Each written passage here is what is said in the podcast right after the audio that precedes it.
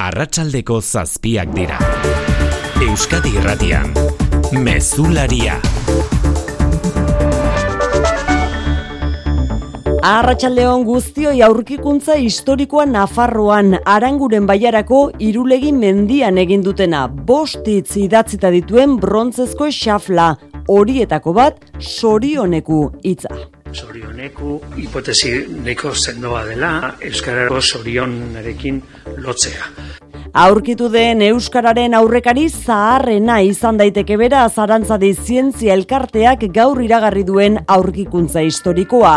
2000 eta eun urte ditu izan ere, irulegiko eskua deitu diotenak.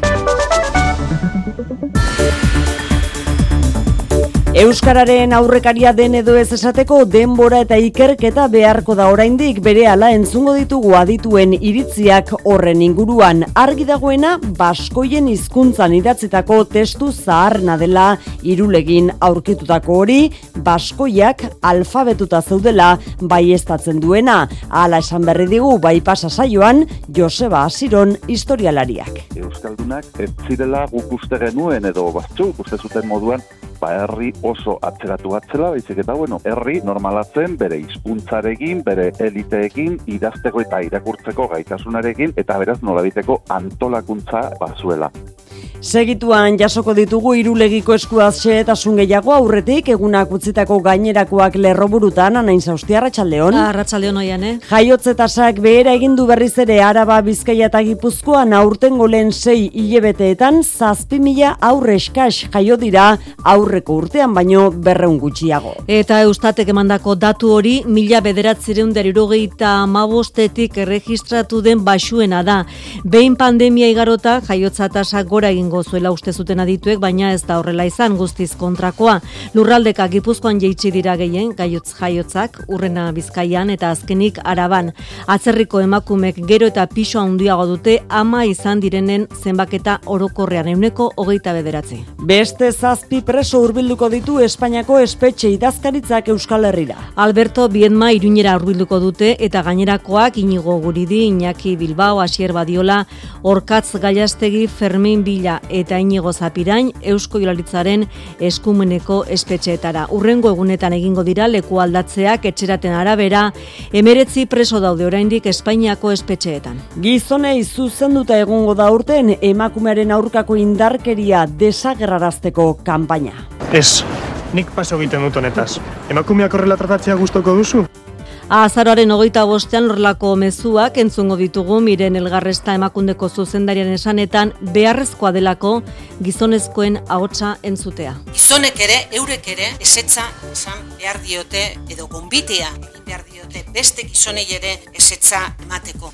Eta indarkeriarekin amaitzeko gizontasun eredu berriak behar direla aldarrekatu du Beatriz Artola Zabal berdintasun sailburuak. Zer ez duzu ulertzen, bai bakarrik baietz leloa izango du, aurtengo kanpainak eta elkarlan aritu dira Bizkaia, Gipuzkoa eta Arabako instituzioak. Lehiakidak, lehiakideak izan arren mundua gehiago ez tentsionatzeko helburua ezarri dute Joe Biden eta Xi Jinping estatu batuetako eta Txinako presidenteek balin egin duten bileran. Geogeiko goibilaren atarian elkartu bira biagintariak adirazpen bateraturik ez bilera bukatuta eta gerian geratu da Taiwango hauzian eta gize eskubidetan desadostasuna dituztela hala ere diferentziak baino gehiago Munduko bipotentzia nagusiek interesak konpartitzen dituztela esan du Xi Jinpingek Joe Bidenek berriz. Bien arteko leia neurri baten barrua mantendu behar dutela hartu eman honen ondoren, Txinara bideiatuko du Antoni Blinken, estatu batuetako idazkari nagusiak. Turkia zein Siriako gerrilla kurduek ukatu egin dute sei hilako eta dozenaka zauritu eragin dituen Istanbulgo atentatuan parte hartu izana. Doluminak eman dizkie biktimen gertukoi eta zaurituak lehen bailen sendatzea espero duela esan du PKK alder alderdia kaleratu duen oharrean gaineratuz eurek ez dutela zibilen kontra jotzen. Turkiaren arabera berri Siriako kurduak izan dira egileak eta jada berrogeita sei persona atxilotu dituzte eta artean ustez lergailua jarri zuen emakumea. NATO zabaltzeko negoziazioen testu inguruan Turkiako gobernuak mendebalearen aurka ere egindu kurduei babesa emateagatik. Eta kiroletan Xabier Muru Arratsaldeon. Arratsaldeon. Imanolen jarraipena iragarri du gaur realak. Imanol lotu du beste bi urterako realak 2000 eta hogeita bost arte jarraituko du talde txururdinean entrenatzaile horiotarrak. Maitatua eta baloratua senditzen da realean hori esan du gaur anuetako prentxaretoan, Jokin Aperri bai, releko presidentea eta Roberto Labe kirol zuzendaria alboan zituela. Etzi ingo dute, kopako bigarren kanboraketako zozketa, bertan bederatzi euskal talde izango dira, neurketak abenduren hogeita batean San Tomas egunean jokatuko dira. Ganako futbol selezioak zerrendan sartu du Iñaki Williams, beraz, lau izango dira euskal jokalariak, datorren igandean hasiko den Katargo munduko futbol txapelketan, Williams Anaiak, Cesar Azpidikueta eta Unai Simon. Eta pilotan, Joseba Eskurdiak sentsazio onak ditu, igandeko lauterdiko finalerako arbizukoak entramentu soi egin du Bizkaia pilotalekuan, bihar izango da Jokin Altunaren txanda. Laboral kutsak babestuta eguraldia eta trafikoa. Euskalmeten maialen izak dakarkigu eguraldiaren iragarpena, Arratsaldeon maialen. Arratsaldeon, bihar egun motel eta euritxoa izango dugu. Goizean goizetik, ego mendebaldeko iztea zakarri bitiko da eta traba egingo du, mendebaldean bereziki. Goizak aurrera ginela, beste fronte bat iritsiko da eta euritara joko du berriro ere. Turmoiek aitzen bat izan daiteke baita ere eta baliteke egun amaitu arte ez atertzea. Hala ere, frontea igarroala, haizeak ipar mendebaldera egingo du eta arratsaldean ahuldo zuango da. Laur bilduz, biharko eguna euritxoa izango da, eta goizean ego mendebaldeko haizea arro ibiliko da. Aize horregatik kontuan izan gauerditik aurrera eta eguerdira arte indarrean izango dela abisu horia. Trafikoan ana arazorik baldu gordonetan. Bai, egun guztian bezala orain ere hiladakene eunda hogeita bat errepidean irunen, zaiza industriaguneko lotunean, beobiarako bidean, autoia dauek azortziar iragiten diote, unionetan bi kilometroko retentzioa daude, azortzi autobidean lapurdirako bidean. Arratxaldeko zazpiak eta zazpi minutu ditugu teknikan eta errealizazioan Xanti Gurutxaga eta Xabier Iraula azaroaren amalauko mezulari honetan. Euskadi Irratian, Mezularia.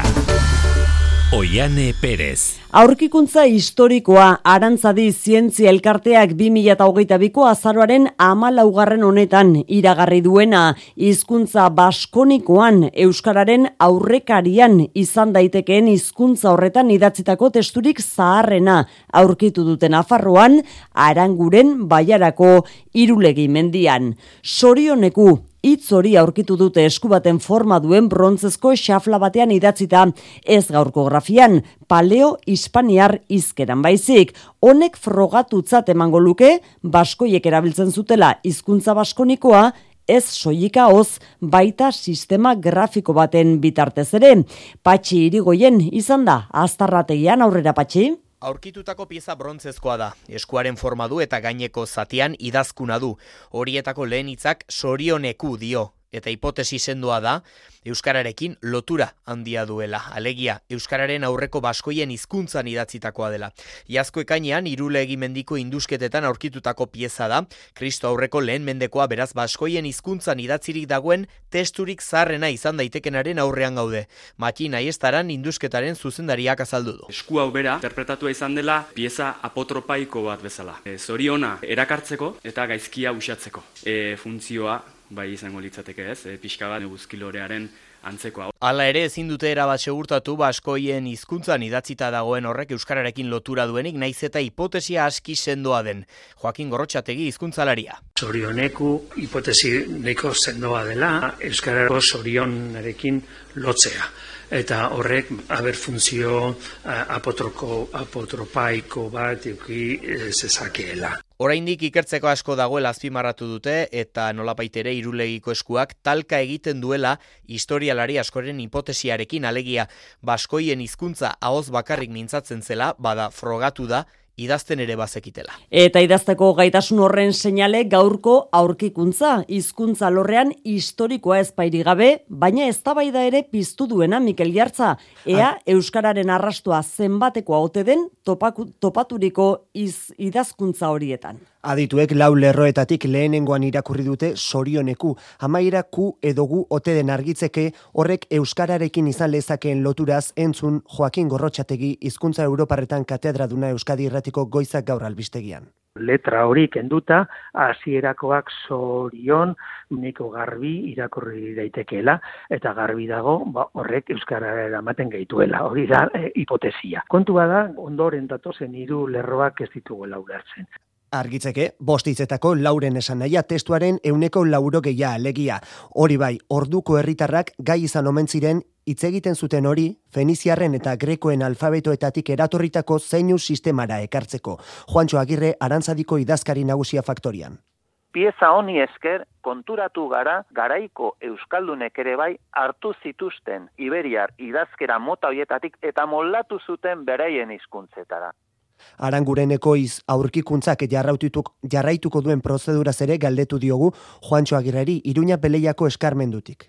Grabatuta dago guztia, argazkiekin, gobernuko inspekzioak asterokoak izan dire, eta pieza zar berritu da Nafarroako gobernuaren laboratorioa. Da bertan, garbiketan aurkitu dira epigrafe horiek. Xehetasun guztien berri emanez, arantzadi zientzia elkarteak liburu monografikoa argitaratuko du urtea amaitu aurretik, eta aurkikuntza Euskal Herriko hiriburu guztietan erakutsi nahi luke. Irulegiko eskua, Nafarroako gobernuaren esku dago orain. Hizkuntzaren ikuspegitik ez ezik, ikuspegi isko, historikotik ere badu bere garrantzia irulegiko eskuak mundu klasikoan ez erromatarrean, ez greziarrean, ez baitute sekula aurkitu, orain arte esku batean idatzitako inolako testurik, patxi.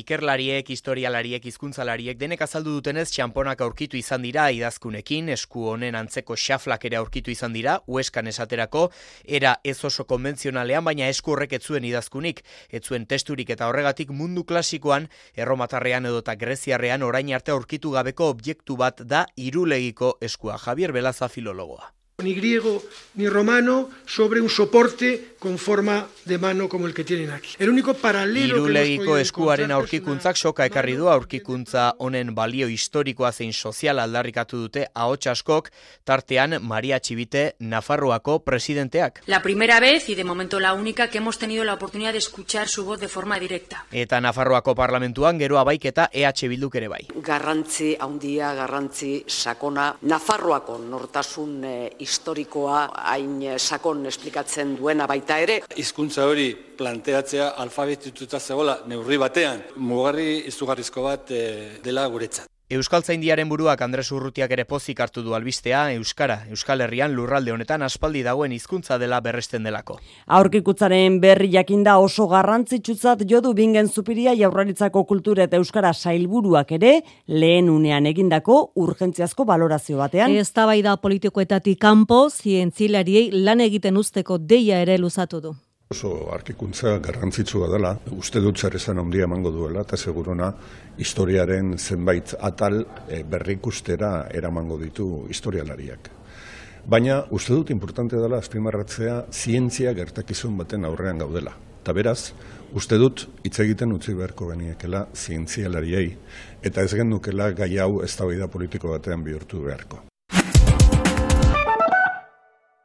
Bada beste modu bat erretirorako aurrezteko. Azalpen harri ezan bardu? Etorkizuna nola planifikatu ondo uler dezazun. Dena azaltzen dizun horbaitek soilik lagun diezazuke erretirorako aurrezten. Gure gestoreek adibidez, laboralkutsaren biziaro aurreikuspen planak. Azaldu, ulertu, erabaki. Laboralkutxa, bada beste modu bat. Movernos. ¿Cuándo hemos dejado de hacerlo? Beti bide berriak aurkitzeko balio du teknologiak. Hemen dira berrirokiaren amarregunak. Azaroaren amarretiko geita batera, zein urrun joan zaitezkeen deskubritzeko. Kia, movement that inspires. Etorri orain nobo karrera, Kiaren konzesionario ofiziala gipuzkoan, oi hartzungo lintzirin industrialdean eta olaberriako inausti industrialdean. Zure garbigailuak zer pentsatzen duen entzuna al izango bazenu, honelako zerbait izango litzateke. Bira, bira, bira, bira, bira. Berari ez dio ardura zenbat energia erabiltzen duen. Zuri ordea bai. Horregatik Total Energiesen preziona ematen dizugu eta euneko amarreko deskontua gasa ere kontratatzen baduzu. Kontsultatu baldintzak totalenergies.es webgunean.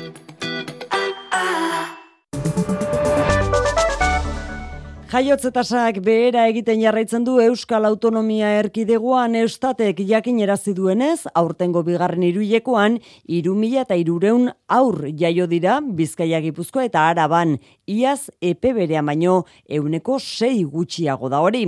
Eta kontuan hartu behar da, iazko jaiotza tasa txikiena izan zela, mila bederatzireun eta irurogeita amabostetik estadistikak daudenetik alegia asisto iturriaga goitea. Iaz urte osoan, amala mila berreunda berrogeita mazazpi aur jaio ziren Euskal Autonomia Erkidegoan. Amar urte lehenago, 2000 eta maikan, hogeita bat mila eunda larogei aur etorri ziren mundura. Eta atzerago joan da, mila bederatzerunda irurogeita maseian, berrogeita bat mila tigora jaiotza izan ziren Euskadin, iaz baino ia hiru aldiz gehiago. Aurten, jaiotza tasak bera egiten jarraitu du. Urteko lehen ardian, 6.600 amalau aur jaio dira Euskadin. Hau da, iazko epe berea baino, euneko iru koma zazpi gutxiago eta gainera, bigarren iruilekoan, beranzko joera areagotu eginda. Araba izan da salbu espena, han zertxo baita zidelako jaiotzako burua. Nabarmentzeko beste datua da, ama izan dakoen euneko amaika pasatxo dela berrogei urtetik orakoa, eta atzerritarrak direla, ama izan dako euneko hogeita bederatzi, Euskadiko bataz besteko tikora, araban portzentai hori euneko ia hogeita mazazpikoa da. Euskara gaiak izpide berriz ere, bordelen manifestazio jendetsua egin baitute gaur, Ipar Euskal Herriko mila bat ikasle eta irakaslek basoko eta brebetako azterketak osorik Euskaraz egiteko aukera eskatzeko. Baionatik eta urruñatik abiatu dira, hogei bat autobusetan guztiak, andoni lizeaga ere izan da bertan, arratsaldeon andoni. Bordeleko giza eskubideen plazan musikarekin amaitu dute elgarretaratzea mila bat ziren ikasle guraso eta irakasle. Euskaraz hasitakoa euskeraz amaitu nahi duten ikasleak. Gu uh, urte osoan, guri bizi osoan euskaraz ikasi dugu, beraz guri euskaraz egitea uh, da. Egoera bera ezagutu duten gurasoak. Alaba bat kolegioan, ez ditxurro blezen eta estea etxepareko lizoan gainera ikasle hoia naiz, baita ere, saskakoa, eta iduritzen zait, beti ber uh, posizionean direla gure pare. Eta errespetua eskatzen duten irakasleak, etxepare liseoko zuzendaria da ibantiko ipe izena eman dute azterketa batetan, jakin gabe, azkenean azterketa hori nola komposatu al izanen duten, haien eh, hitz nagusia e, berdintasuna edo frantxeaz egalite dute, eta guk argi dugu gure ikasleak ez direla berdintasunean lehiatzen olako azterketa batetan. Eta eiekin sustenguan Matio Berger eskualdeko autetzia eta Pierre Urmik bordeleko auzapeza euskal jatorrikoa. Et c'est tout naturellement que je vous apporte aujourd'hui mon soutien afin que vous puissiez avoir le choix de présenter les épreuves du brevet et du bac dans votre langue d'apprentissage qui est pour vous le Shkara. Mobilizazio hau hasiera baino ez dela errandute sehaskakoek.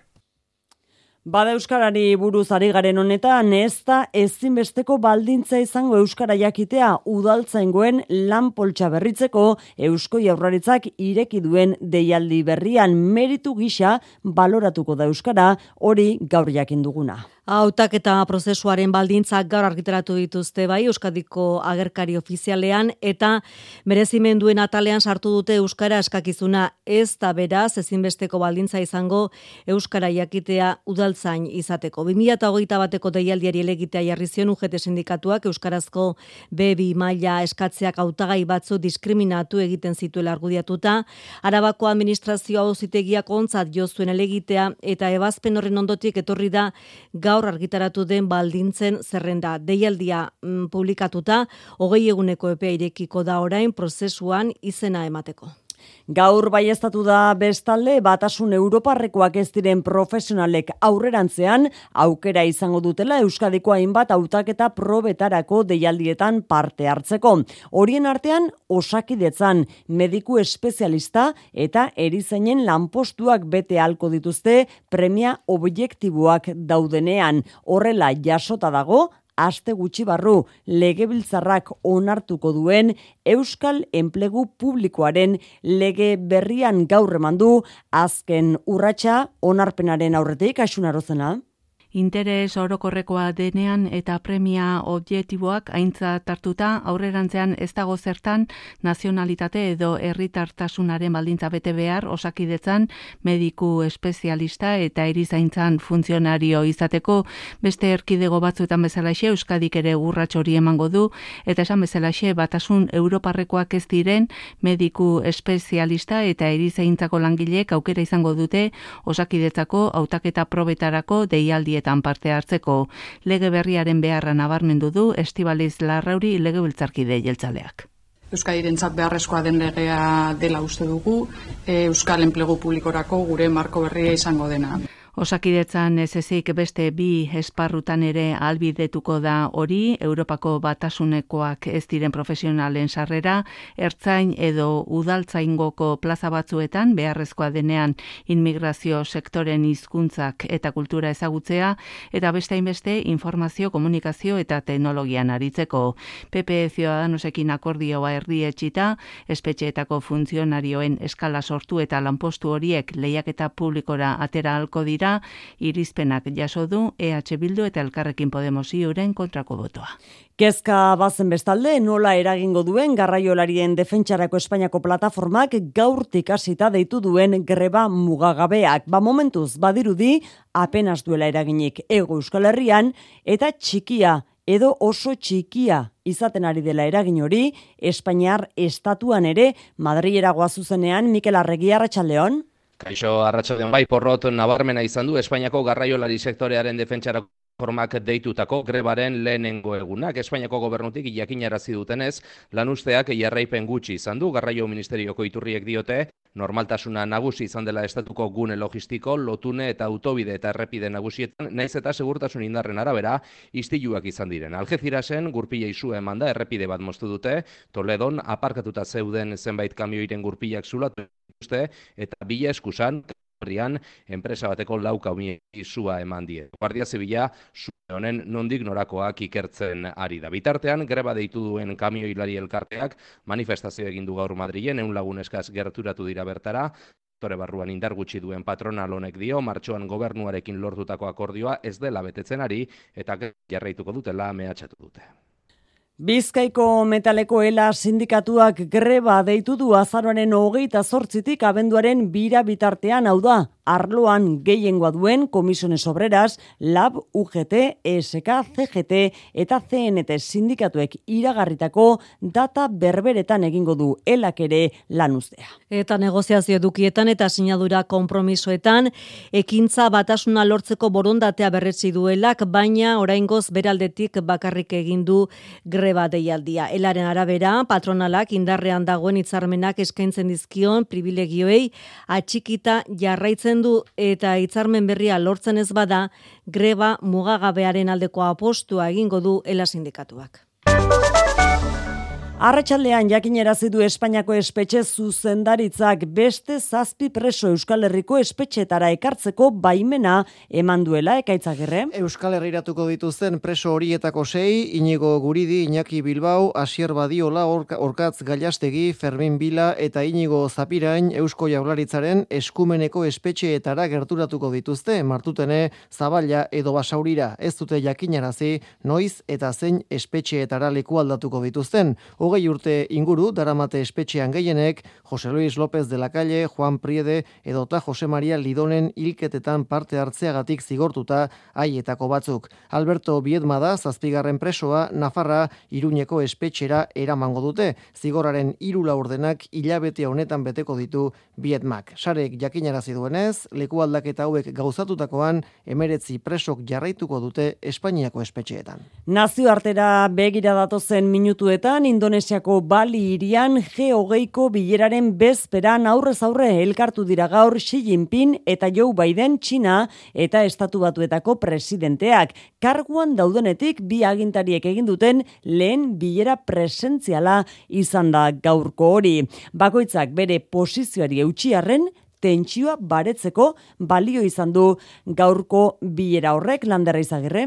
Bilera abegikorra eta positiboa izan da bialdeentzat gustura Joe Biden presidentea China eta Estatu Batuen arteko gerra hotzaren aukera baztertuz. I absolutely believe there's need not be a new Cold War and I do not think there's any Taiwanek banatzen dituen arren Chinaren inbaziorik ez du aurre ikusten Bidenek eta Xi Jinpingentzat ere gehiago dira elkar konpartitzen dituzten interesak desadostasunak baino. 国际社会普遍期待中美处理好彼此的关系。 Washingtonek eta Pekinek klima negoziazioak berrabiaraziko dituzte, merkataritzarloan tentsioa baretu nahi dute eta batez ere bi potentzien arteko komunikazioa hobetuko dute Anthony Blinken estatu batuetako estatu idazkariak bisita ofiziala egingo du Txinara urte hasieran. Ukrainako gerraz ere iritziak partekatu dituzte Bidenek eta Jinpingek hain zuzen Vladimir Putin, Errusiako presidentearen parte hartzerik gabe egingo den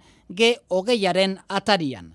Istanbulgo atentatuaren biharamunean berriz bere egiletza ukatu dute Turkiako eta Siriako gerrilla kurduek izan ere Erdoganen gobernuak beraiek egin ditu erantzule eta emakume siriar bat atxilotu dute ustezko erasotzaile gisa. Istanbulera goaz Mikel Aiestaran EITBren berri emalea bertan Arratsaldeon. Arratxaldeon, momentu zinork ez du Istanbulgo atentatua bere gain hartu, baina Suleiman Soiu Barne ministroak PKK alderdi kurduari egotzi dio, sei pertsona hil eta gutxienez larogei zauritu diren eraso hau. Alderdi honek PKKak ordea ukatu berri du parte hartzea. Turkiako segurtasun indarrek istiklal kaleko ustezko emakume terrorista eta beste berrogeita sei lagun atxilotu dituzte atentatuarekin lotura izan dutelakoan eta PKKarekin harreman zuzena dutela esan dute. Udala normaltasunera itzultzen saiatzen ari da istiklal kalea Istanbuleko merkataritza eta turismo gune handia berriz ireki dute eta jendez beteta ikusi dugu egunean zehar. Jende asko etorri da erasoaren lekua ikustera eta batzuk loreak ekarri dituzte hildakoa gogoratzeko. Turkian bertan, Lander Ukrainako gerraren inguruan hitz egiteko elkartu dira Errusia eta Estatu Batuetako ordezkaritza bana ala baiestatu du Errusiako gobernuak berak bien bitartean Volodymyr Zelensky Ukrainako presidenteak Gersonera egin du bisita. Bake negoziazioetarako prest agertu da Volodymyr Zelensky presidentea Gersonen baina Ukrainako lurrak berreskuratzeko asmoetan atzera egin barik. We are going forward. We're ready for peace, but our peace for our country. Ukrainak ez dio uko egiten ez Donbasi, ez da orain bere armadak gertuago duen krimeari ere. Errusiaren zataldiz onartezina da negoziazioak abiatzeko aurre baldintza hori jartzea. Momentuz, mendebaldeak Kiefen esku usten du marra gorriak non ezarri erabakitzea Jens Stoltenberg natoko idazkari nagusia. It's for Ukraine to decide what kind of terms that are acceptable uh, for them. Oraindik bide luzea eta gogorra geratzen zaiela ohartarazi die herritarrei Zelenskik eta Moskutiko harra Ukrainako presidenteak gaur zapaldu duen Gersongo lurra Errusiar Federazioaren parte dela.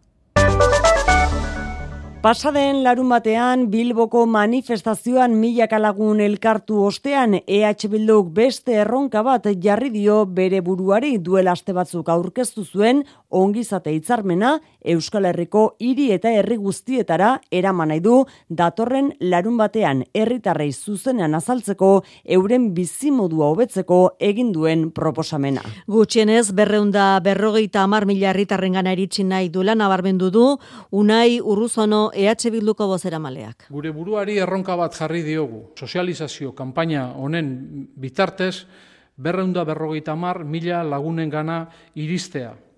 Eta esan bezala, horretarako Euskal Herria Bilduren kidegoari ere deia egingo diogu kalera atera dadin gure mesua zabaltzera. Iluntezunera kondenatu nahi gaituzten honetan, etorkizuna argitzera joko dugu, berdinen arteko Euskal Errepublika edukiz betez. Azaroaren hogeita bosta ate joka dugun honetan kanpaina bakarra eta bateratua hitzartu dute Eusko Jaurlaritzak eta tokian tokiko erakundeek emakumen aurkako indarkeria desagerrarazteko nazioarteko egun horretarako azpimarra gizonezkoengan jarri da urten gizon gazteek galdera zuzena eleraziz gizonei eurei hainoa mendiburu. Ez, nik paso egiten dut honetaz.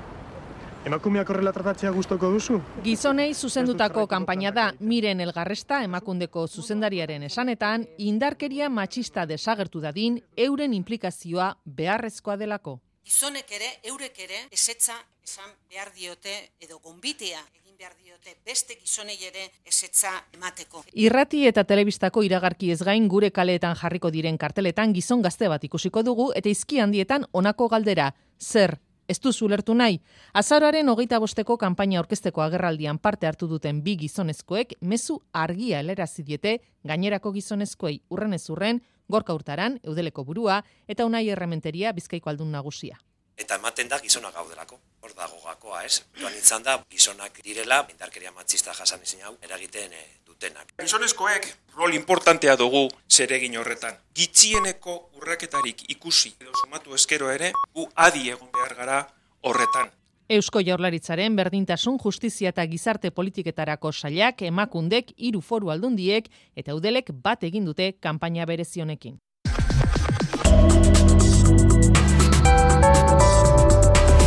Euskadi Irratian, eguraldia eta trafikoa. Errepidei dagokienez arazo guztiak konpondu dira, segurtasun sailean esan degutenez eguraldiari dagokionez berriz, haizeak gogor joko du gauerditik aurrera, abisu horia izango da indarrean eguraldiaren iragarpen euskalmeten maialen izak. Bihar egun motel eta euritxoa izango dugu. Goizean goizetik, ego mendebaldeko iztea zakarri bitiko da eta traba egingo du, mendebaldean bereziki. Goizak aurrera ginela, beste fronte bat iritsiko da eta euritara joko du berriro ere. Trumoiek aitzen bat izan daiteke baita ere eta baliteke egun amaitu arte ez atertzea. Hala ere, frontea igaroala, haizeak ipar mendebaldera egingo du eta arratsaldean ahuldu zuango da. Lagor bilduz, biharko eguna euritsua izango da eta goizean ego mendebaldeko haizea arro ibiliko da. Mesularia, gertukoak. Bastanera jo behar dugu gobernu ordezkaritzak erdizko arrobiaren inguruko galdeketa irugarren ez debekatu ostean amalau herritako zinpeko alkateek gogor salatu baitute neurri hori. Proiektua zaratago ez baian jartzen ari dena demokrazia eta parte hartzea dela salatu dute. Eta horregaitik galdeketak egingo ezpadituzte ere, iganderako protestak eta batzarrak deitu dituzte aitorpere zer dakigu. Bastango herritarren iritzia ezagutzeko deituta zuden galdeketak ez dira egingo Ernesto Prat lekarozko zinpeko alkateak adierazi digunez. Aukerak eta ondorioak e, aztertuta, herri galdeketak ez ditugu eginen eta protesta ekintzak e, antolatu ditugu iganderako. Protesta nagusia Elizondon igandean arratsaldeko postetan egingo duten elkarretaratzea da, baina horretaz gain batzarrak ere deitu dituzte amalau herritan herritarren babesa jasotzeko. Izan ere, oraingo honetan erdizko gaia zaratago, zinpeko alkateak oso aserre daude gobernu ordezkaritzak ezarritako debekoarekin. Ja ez da afera arrobia bai edo ez. Orain ja parte hartzeaz eta demokrazia zaigara solasean ez. Eta orduan ba, parte hartzea eta demokrazia aldarrikatzeko modu bat, ba, batzarrak berak e, simbolo hartuta ditu ditugu. Igande goizean egingo dira eta arratsalderako esan bezala elkarreteratzea deitu dute Elizondon erdizko arrobiari buruzko balizko galdeketa batek hirugarrenez debekua jaso duela salatzeko.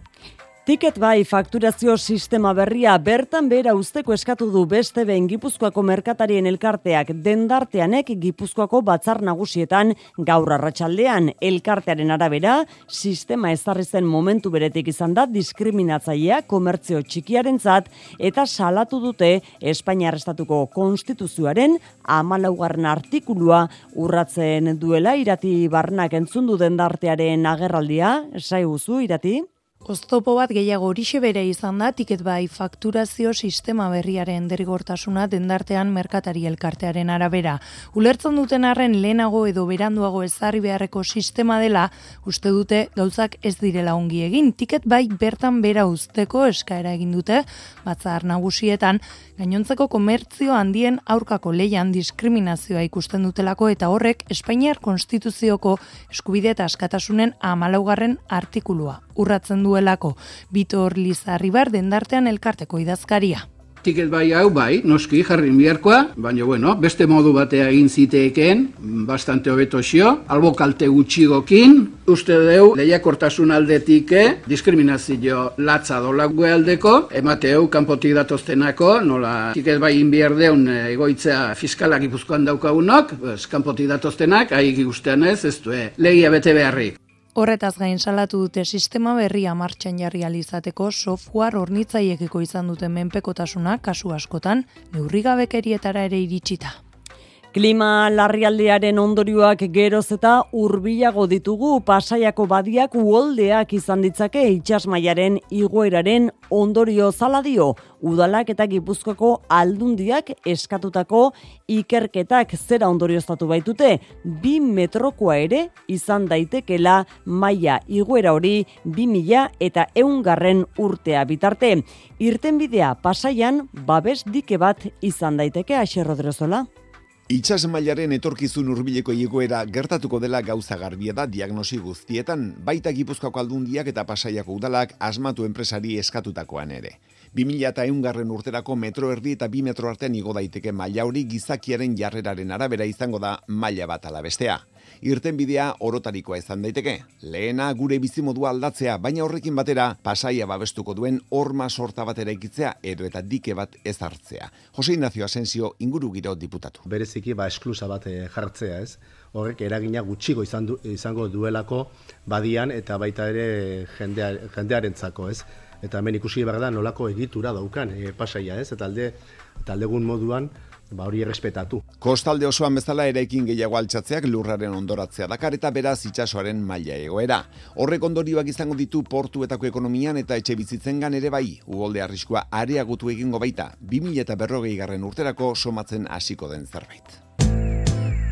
Kultura leioa. Toti Martinez de Lezea idazleak elmaizal izeneko eleberria plazaratu du erein argitaletxearekin. Familia bereko lau belaunalditako emakumeak dira protagonistak. Emeretzigarren mendearen erdialdean hasi eta Franco iarteko garaian kokatzen da historioa. Emakumentzat garai zaiak ziren hartan, gerra, gozea eta bestelako hainbat eragozpenen aurrean aurrera egiten saiatuko dira pertsonaia nagusiak kontaketan indarra jartzeko, elkarrizketari gabeko narrazioa plazaratu du idazle bizkaitarrak Mari Jose Uria. Baserriko familia bereko lau belaunalditako lau emakume dira El Maizal eleberriaren protagonistak. Eragozpenez betetako gizartean aurrera egin beharko dute. Garai hartan ez zuten ikasketak egiteko eskubiderik gutxi batzuk ikasten zuten eta ala ere ez zuten hartan lan egiteko aimenik izaten edo talaguntzaile modura baino ez zituzten onartzen.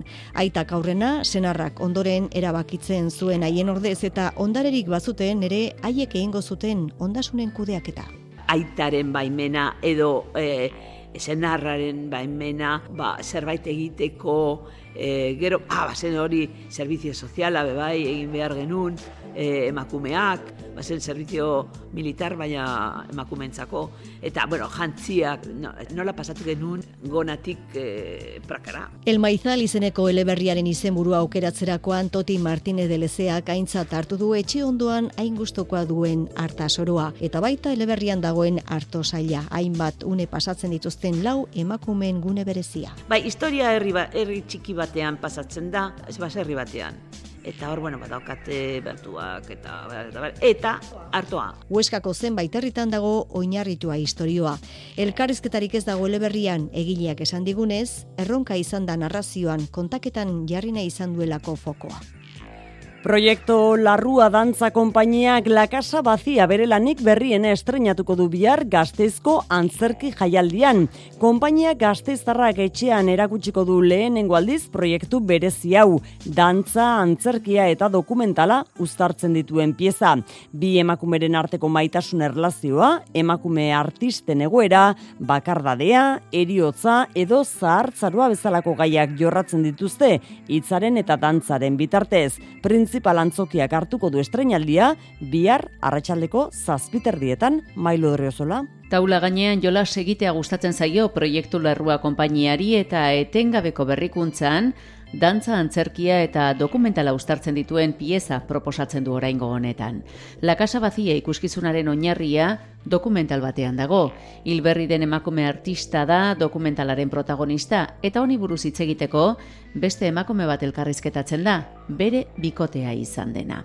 Ainoa Usandizaga dantzaria da tema asko tazitz egiten da, emakumea karte barruan, batez bere, pues, larogei, larogei tamargarren urtetan. Hitz egiten da baitare helduen zarren esango genuke, e, bakardadean baitaren, soi bakardade hori nola eraman dezaketen, artean nola plasmatua izan den, kontatzeko behar hori, erakusteko zure historia zein izan den, besten gana eramateko.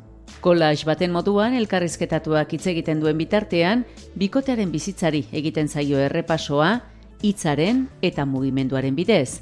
Hausnartzeko eta gozatzeko bidea zabaldu nahi du La Casa Bazia piezak, proiektu larruaren eskutik gazteizko printzipalantzokian.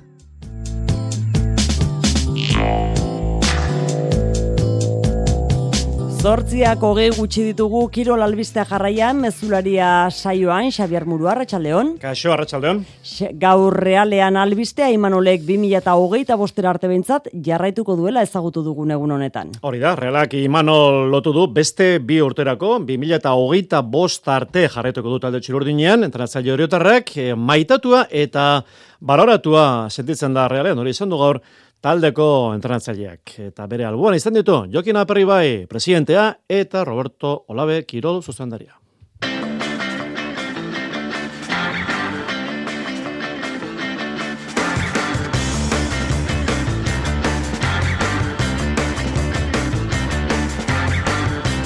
Etzi egin dute bestalde kopako bigarren kanboraketako zozketa, bertan bederatzi euskal talde izango dira. Partiduak abendoren hogeita batean, San Tomas egunean jokatuko dira.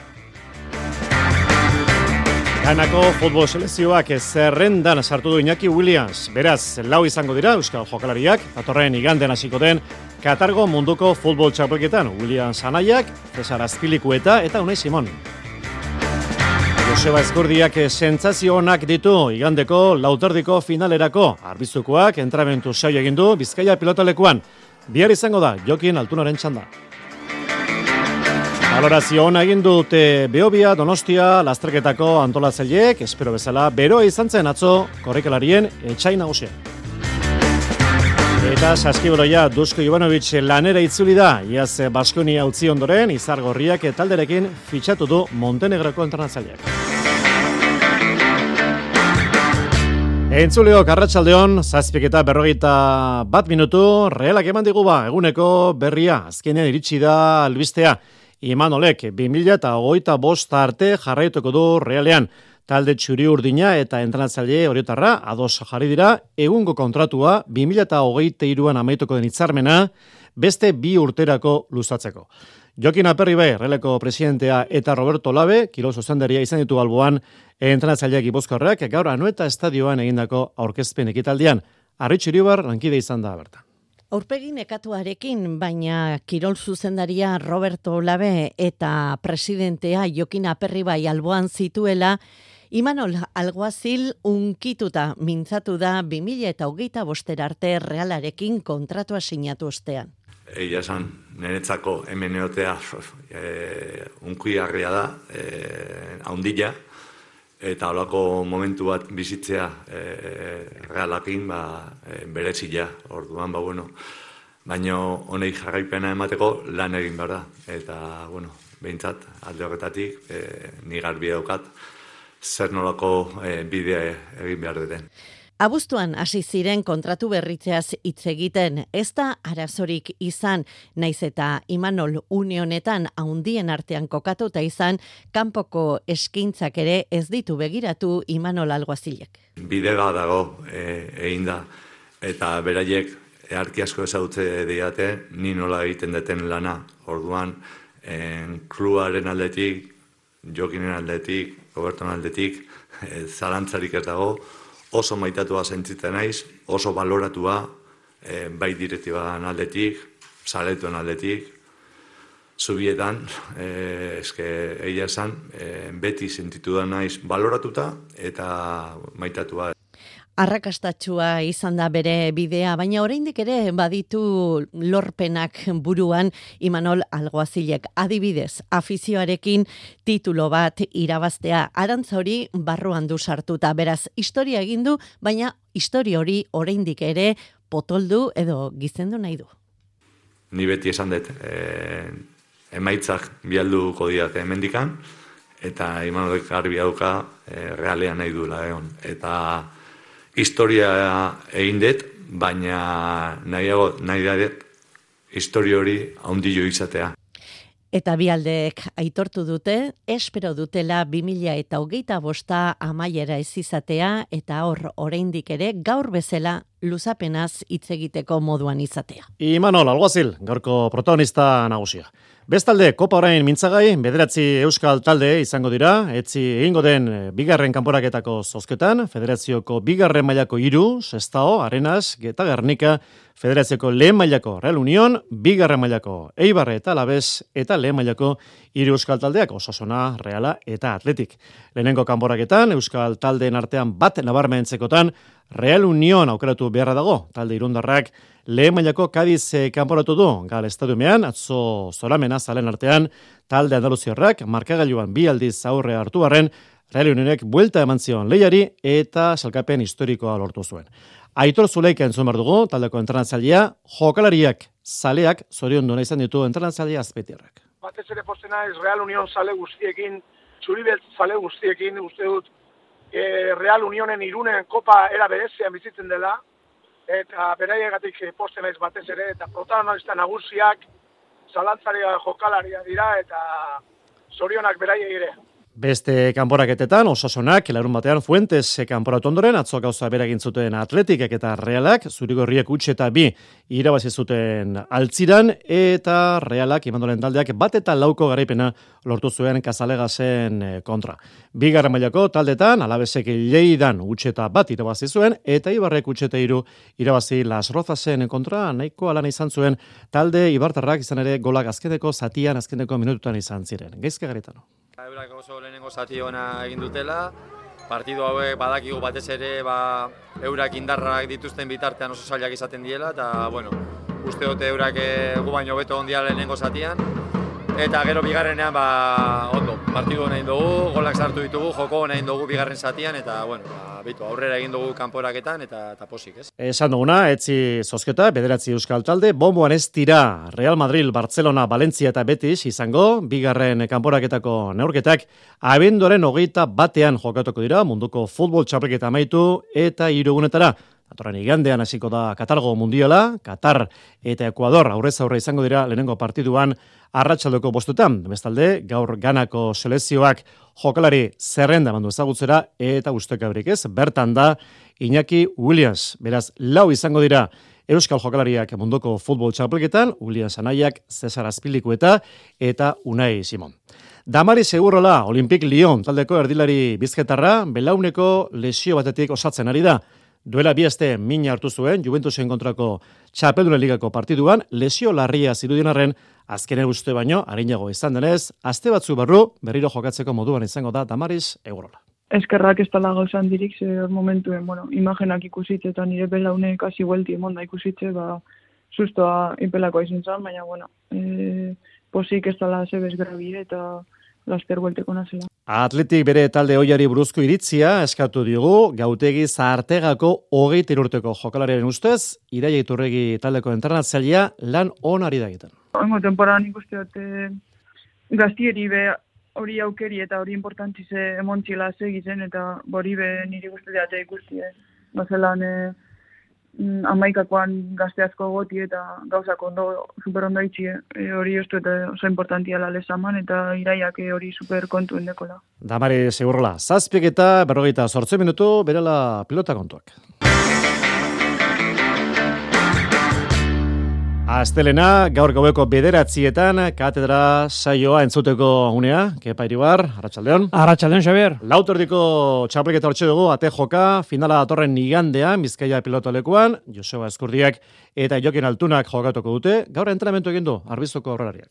Eguerdian, egin du lan saioa Joseba Eskurdiak, Jokin etxan izen begiradapean, eta odei eksposito enpresakidea aurkari zuela, entrenamendua, osatu du arbizuarrak. Gustora amaitu du, Joseba Eskurdia, ETB-ko mikrofonoetan. Bueno, gustoa. Entrenamentu saio gogorra, intensitate bastante egin dugu, gustoa. Eta, bueno, sensazio onak, eta gizan, ba, bueno, mintzat garantzitsuna gaur hemen frontoien neotea, berriz de entrenamentu bat eta sensazio politiakin. Ongi behotu eta partiu pare bat, espositokin, eta geho ba, bueno, bukeran ja tekniko pixkat, jokaldi ezberdinak, dena di, baria pixkat, eta bueno, gizan ba, guztu indako entrenamentukin. Eta igandeko finalari begira, sentsazio onak ditu. Bai, ongi, inungo gara ez gabe, sensazio kona dia, fizikoki, ba, bueno, azte honetan ja, lan karga pixka jetxingo du, bendik aurrea, baina, bueno, ez guztuak izan ba, eskutatik ongi nola, buruze bai, eta, bueno, gogotxu ez da igandeako, aber iganden partion bat iten den, eta etortzen den jende guztia, ba, guztua uzten duen. Ostegunean, material aukerak eta egunean, errematatuko du eskurdiak frontoian egin beharreko prestakuntza, bihar berriz, jokin altunaren txanda izango da, honek ere finalaren eskenatokian, Bilboko Bizkaia pelotalekuan, enpresako zuzendari teknikoarekin hau ere, eta Ander Murua afizionatuarekin entrenatuko du. Ondoren, finala bitartean, ostegunean, edo ostiralean itzuliko da frontoira amezketako txapelduna. Ederki kepa, gero arte. Gero arte. Zongo zaitu, faltari gabe. Beobia Donostia, antolakuntzak ontzat eman du, atzo bera hundiarekin, jokatutako berrogeita amazazpigarren ekitaldia ikuslentzako. Eguraldi aproposa, aitzetik, hogeita bos milako lagunen tropelaren zat, okerra. Zarkapendari gainbegiratu eman da, bitxa apeldunak korrekalari kataloniarrak izan ziren, Nano Liberas eta Cristina Silva. Noski, markarik ez, Jose Maria Palaza. Beobia Donostia probak azterketa zaila gainditu du berrogeita amazazpigarren ekitaldian, baina ondo gainditu du antolatzaileen ustez, prebentzio neurriak zorrotz betetzeko mezua ondo iritsi zelako. Berokolpeak hogei eta berrogei urte arteko gizonezko kirolari profilekoak erasan ditu gehien bat, marka bila doazenak. Izaten dira, inigo etxeberria probako koordinatzailea. Berogolpea gehien bat, ba gizonezkoa, hogei eta berrogei urte artean, oso, oso ondo prestatuta fizikoki, eta erazaten diola, eta jasan dezakela, e, bueno, marka egitera doa, pentsatzen du daukan indarrarekin eta daukan prestakuntzarekin, berari inoiz ez zaiola tokatuko, eta hoiek e, hoiek bisitatu genituen atzo arratzaldean, ez? Eta izeneko atletak faltan botatzen dituzten hoiei buruz beti gogoan jarri behartzaile, mila bederatzireunde emeretzian, lehen da biziko proba antolatu zenean ere, honek, proba honek zeukan filosofia, fortuna elkartearena inigo etxe berri. Oinarrizko kirola lantzen dugu gure ekitaldieta, ez dugu bakarrik eh, behuia egiten, igeriketakoak, edo mendi, mendi bilaleo, mendi astarketak eta antolatzen ditugu, eta berdina da, ez daukagu saririk metalikoa, ez daukagu irterako finkorik e, aldetentzako, Eta behar bada, palmares horrek koskaren bat gorde eta izango du, noiz pait urteak aurrera doaz baina, iraitza arrospide bilabonarraren zat. Atzo, Madrilen agertu zen berriz ere leian eta mar kilometroko proa korritu eta oso gustora gelditu zen, garaipena eskuratu zuen. Otsailean maratoi erdi bat egin nahi du eta gauza kondo apirilean itzuliko litzateke maratoira. Zeharka begiratu zion iraitza arrospide gatzo donostia, beobia donostia lasterketari eta ikusi zuen triatleta bat garaile gizonezkoetan. Normala alda, zer dio iraitzek? Askotan ba bueno, triatloi mundutik datu zen atleta hauek ba, ba ez dira hain favorito, ez dira hain ezagunak atletismo munduan, baino bai sekulako prestaketa ekartzen dute, bueno, e, triatloiak e, izugarrizko prestaketa eskatzen du, Eta, bueno, alaxe garbi gelditu zen, ez? E, denen, denen gainetik, e, ba, sekulako erakustaldi bat eginez, e, ba, ba nahiko ondo era, irabazizun, ez? Bueno, ba, Euskal Herritar bat, behar bada datorren urtean berrogeita emezortzigarren ekitaldian izango alduko, iraitza arrospide horren bila dabil, Beobia Donostia bien bitartean probari beste horraztu bat ematen segituko du, 2000 eta hogeita bosteko, gizonezkoak euneko berrogeita mar, emakumezkoak beste horren beste helburu horren atzetik. Marka da, atzo bera hondiak, esan dugu, korrika egiteko etzen bat ere izan, eta gaur euri, euna, euria erruz bototu donosti alde bentsat e, goiz partean. Errikirolak, serpa, ai, lehiak eta aipagai, juren alberdi, txikia lauarrena, eta nere arruti dira txapeldon berriak. Atzoko finalea, miribilan, aizkolari azkoitiarra eta urnitarra izan ziren horrenak, joran dela kronika. Julen Alberdi eta nere arruti gailendu dira Sherpa.ai txapelketan. E, bi eskolariek nagusitasun handi ze lortu dute gaientzea Bilbaoaren jokatutako finalean eta noski balorazio positiboa egin dute. Entzun txikia lagarren eta arruti urren ez urren. E, urte askotako lanan isla bat ez, eta nire da ba asko baliula, txapel honek bai, nintzat. Urduriak, e, bueno, urduritasunak e, pixkate zate izu, baina bio guztua ibili naiz. Lehengo baino guztuago ibili naiz, osea, konten. Alberdik berrogeita bi minutu eta hogeita emeretzi segundutan ebaki ditu amabien borrak eta bi minutu terditik gorako alde atera dio eneko taino bigarrenari. Mikel Larrañaga izan da irugarrene. Irurak leia betean aritu dira lehenengo eurretan eta oinbikoetan aldeak handitu ditu Alberdi askoitiarrake. Entzun txikiela garnaren esanak. Ikusten nun, ba, oinbikota zartzeko e, gara hortan posible zalani aurretik jutia, baina ez nuken ere burugin konfiantza hondik, oinbikotan nola jungo tezitzeiten, ze bai Mikele Larreñak eta Otainoke ba bikotan aurreko saiotan ba ni baino koska gehitxo egin da izkodan, ez? Oi bikotan. Hmm. Eta hor ba neu ikusiet ez zirela aldi kentzen eta une baten ba aldien neukentzen nioela behaiei, ez? Eta ordun bat isket postu inaiz, arrotu inaiz da en, aurretik ikun naiz, eta ondikotako erteeran ba ikusi eta alde handi zala, eta hortik horrea ba, gozatzeko demoritan. Beraldetik, arruti aixaritu da beste behin urnietarrak, beste garaipen batek gehitu dio bere aizkora sasoi bikainari lanak amabi minutu eta amasi segunduan egosatuta. Igati ostondo izan da bigarren, iru minututik gora galduta, eta usuan zorregi irugarren. Kirol batean astezian da guztuak e, oi, e, gogokin azte malimazea, eta e, gustatzen mali mazaizu eta e, txapelketetan joten mali mazia eta gusta ibiltzen mali mazia horrek asko laguntze Bete beteko jaialde egin dute miribilan, ia irumila lagune bildu dira armaietan eta musika ekitaldiek biribildu dute xerpakoen eh, festa. Karmelek izasola izan da gaur gurean, bizkeiko harri jasotzaile txapelketa eskuratu du hogeita sortzi urteko maila biharrak, aurten uko egin dio xerpa.a txapelketari, iaz txapela jantzi zuen, aurten harri jasotzeari eman dio lehentasunak izasolak.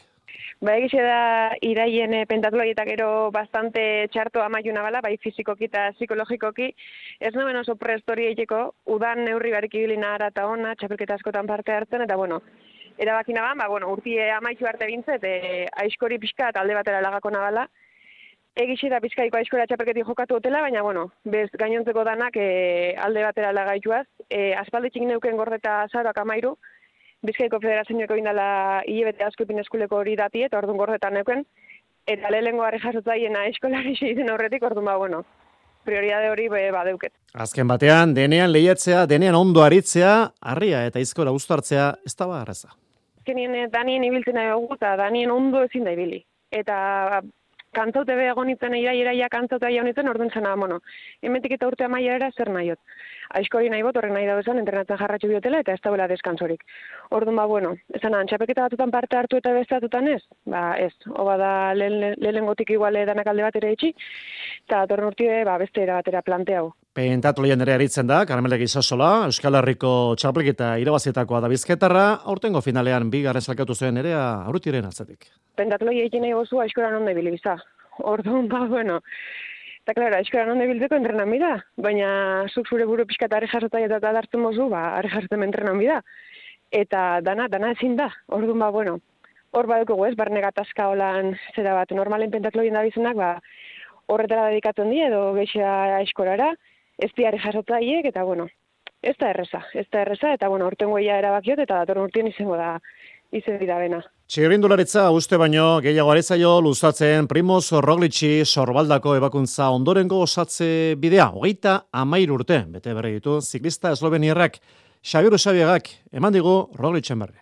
Uste baino burua, uste handia ematen ari zezio gainera sorbaldan izan dituen lesioak, orain dela hilabete egin zioten ebakuntza Primoz Roglici, eta errekuperazio bide honetik badoa ere, ba, bizikleta gainean entrenatzen hasteko oraindik hilabete beharko duela esan agertu zen bere sare sozialetan aurreko ostiralean. Besoa mugitzen duela erakutsi zagertu zen, baina mugimendu oso murritze egin zuen hori bai, hori duen aldarte honean agertu zen, eta bere jarraitzaileak lasaitzeko intentziarekin gogoan izan aurrena frantziako turreko posgarren etapan erori zen, arbidetako hartan, zorbaldatera egin zuen, berak sartu, eta jarraitu egin zuen harik eta malauaren etapan erretiratu zen arte, gero bueltan, eraso bizien ebene puela da, gestuan jartzeko intentzio zebilela erori zen amasei garrengo etapan, eta geroztik esan bezala, lesio osatzeko lanetan. Eta zertan da, Bradley Wiggins, aidanean, arazo ekonomiko larriak ditu, 2008an turra irabazitako ziklista hoi Britaniarra, kinka larrian dabil. Bere enpresek kiebra jo dute, eta hartzeko dunek milioi bat euro inguru eskatzen dizkiote abokatuen eskuetan dago afera nola ez, eta akordietara heldu nahirik, ba bere ondasunen ba salduz kitatu gomen dituzke zorrak, baina non bai kontuak ez zaizkio ondo ateratzen. Bere taldeak zituen auto, autobus eta bestelako azpigitura ere helduleku izatea nahi dute hartzeko dunek, baina Wigginsek orain esan duenez, lapurtu egin omen dizkiote eta polizia hori ere ikertzen ari omen da. Zorrak zor lepoa hori esaten da gurean, Jose eta antza Wigginsek ere ezagutzen du eser hori, zorrez lepo dabilen arren, ba hor baita bi, ekitaldiz ekitaldi jende aurrean, itxure batean lotxak jangabe, eta ezkutatzeko aparteko intentziori gabe gainera.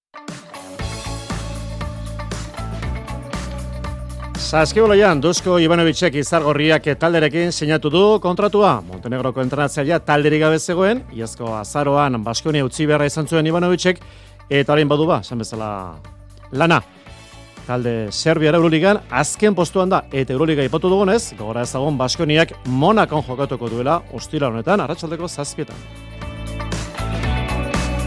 Areto futbolean bihar kopako laugarren kanporaketako partiduak aspil tuterako taldeak Zaragozan jokatuko du Osasuna Magnak Gran Kandaria talderen kiroldegian. Eta eskubuloia Europako txapelketa jokoan, gaurko lehenengo partidua, amaitu berria, Norvegiak esloveni hartu du mendean, hogeita sei eta hogeita iru, beraz, finaletan izango da, Norvegiako selezioa, gaurko beste partidua, iluntzeko sortzitarritan, Ungariak eta Suediak jokatuko dute. Iluntzeko sortziak dira. Euskadi Irratiko Informazio Zerbitzuak. Albisteak. Arratxaldeon berriz ere guztioi aurkikuntza historikoaren iragarpena utzi digu 2008ko azaroaren amalau honek Nafarroan aranguren baiarako irulegi mendian egin duten aurkikuntza. Bost hitz idatzita dituen brontzezko xafla aurkitu dute, horietako bat sorioneku hitza. Sorioneku hipotesi neko zendoa dela, Euskarako sorionarekin lotzea. Aurkitu den Euskararen aurrekari zaharrena izan daiteke arantzade zientzia elkarteak gaur iragarri duen aurkikuntza historiko hori, 2000 eta eun urte ditu izan ere, irulegiko eskua deitu diotenak. Anain zauzti, Arratxaldeon. Euskararen aurrekaria den edo ez esateko denbora eta ikerketa beharko da oraindik. Argi dagoena, baskoien hizkuntzan idatzitako testu zaharrena dela irulegin aurkitutakoa baskoiak alfabetatuta zeudela baiestatzen duena. Hala esan digu bai pasasaioan Joseba Asiron historialariak. Euskaldunak ez zirela guk uste genuen edo batzu uste zuten moduan ba herri oso atzeratu batzela, baizik eta bueno, herri normalatzen bere hizkuntzarekin, bere elit egiteekin, idazteko eta irakurtzeko gaitasunarekin, eta beraz nolabiteko antolakuntza bazuela. Hizkuntzaren ikuspegitik ez ezik, ikuspegi historikotik ere badu garrantzia irulegiko eskuak mundu klasikoan, ez erromatarrean, ez greziarrean, ez baitute sekula aurkitu orain arte esku batean idatzitako testurik. Erredakziora iritsitako berrien aberriz, beste enpresa teknologiko batek oraingoan Amazonek iragarri duena, amar mila langile kaleratuko dituela aste honetan. Historian egin duen kaleratzea handiena da egun milioi bat eta seieun mila langile ditu murrizketak beraz plantillaren euneko bat baino gutxiago iragingo dio kontuan hartu behar da pandemian geundela Jeff Bezosen plataformak bikoiztu egin zuela plantilla. Gaur bursan euneko biko masei egin du bera Amazonek eta orten guztira euneko berrogi baino gehiago galdu du ala ere irabaziak ditu plataformak ustailetik irailera bitar artean bakarri, eunda hogeita zazpi mila dolar irabazi ditu eta urte bukaera honetan gora egin dute salmentek. Bada amar mila kalderatze hauen berri jakindugun egun berean, Jeff Bezosek esan du bere ondarea eunda hogeita lau mila milioi dolar beste batzui laguntzeko egitasmotara bideratuko duela. Beste zazpi preso hurbilduko ditu Espainiako espetxe idazkari nagus idazkaritza nagusiak Euskal Herrira. Alberto Biedma iruñera hurbilduko dute eta gainerako Gainerakoak Inigo Guridi, Iñaki Bilbao, Asier Badiola, Orkatz Gaiastegi, Fermin Bila eta Inigo Zapirain Eusko Iraritzaren eskumeneko espetxetara. Urrengo egunetan egingo dira leku aldatzeak etxeraten arabera, emeretzi preso daude oraindik Espainiako espetxeetan. Gizonei zuzenduta egongo da aurten emakumearen aurkako indarkeria desagerrarazteko kanpaina. Ez, nik paso egiten dut honetaz. Emakumeak horrela tratatzea gustoko duzu? Azaroaren hogeita bostean relako mezuak entzungo ditugu miren elgarresta emakundeko zuzendaien esanetan beharrezkoa delako gizonezkoen ahotsa entzutea. Gizonek ere, eurek ere, esetza esan behar diote edo gombitea egin behar diote beste gizonei ere esetza emateko. Indarkeriarekin amaitzeko gizontasun eredu berriak behar direla aldarrikatu du berriz Beatriz Artola Zabal berdintasun sailburuak. Zer ez duzu ulertzen, bai bakarrik baietz leloga izango du aurtengo kanpainak eta elkarlanean aritu bira Araba Bizkaia eta Gipuzkoako instituzioak. Turkia zein Siriako gerrilla kurduek ukatu egin dute sei hildako eta dozenak azauritu eragin dituen Istanbulgo atentatuan parte hartu izana. Doluminak eman dizkie biktimen gertukoei eta zaurituak lehen bailen sendatzea espero duela esan du PKK alderdiak alderatu duen oharrean gaineratu zeurek ez dutela zibilen kontra jotzen. Turkiaren arabera berriz, Siriako kurduak izan dira egileak eta jada berrogeita sei personatx lutu dituzte tartean ustez lergailua jarri zuen emakumea. NATO zabaltzeko negaz negoziazioen testu inguruan Turkiako gobernuak mendebaldearen aurka ere egin du kurduei babesa emateagatik. Errepidetan ez du arazorik une honetan, eguraldiari dagokionez, haizeak gogor joko du datozen orduetan, abisu horia izango da indarrean, gauerditik eguerdira bitartean, maialen ize euskalmet. Bihar egun motel eta euritxoago izango dugu. Goizean goizetik, ego mendebaldeko iztea zakarri biliko da eta traba egingo du, mendebaldean bereziki. Goizak aurrera ginela, beste fronte bat iritsiko da eta euritara joko du berriro ere. Turmoiek aitzen bat izan daiteke baita ere eta baliteke egun amaitu arte ez atertzea. Hala ere, frontea igaroala, haizeak ipar mendebaldera egingo du eta arratsaldean ahuldu zuango da. Laur bilduz, biharko eguna euritsua izango da, eta goizean ego mendebaldeko haizea arro ibiliko da. Zortziak eta bos minutu besterik ez gaurko gure aldetik, arratxean saioarekin uzten zaituztego Euskadi Erratian. Bihar arte, ondo izan. EITB Zure komunikazio taldea.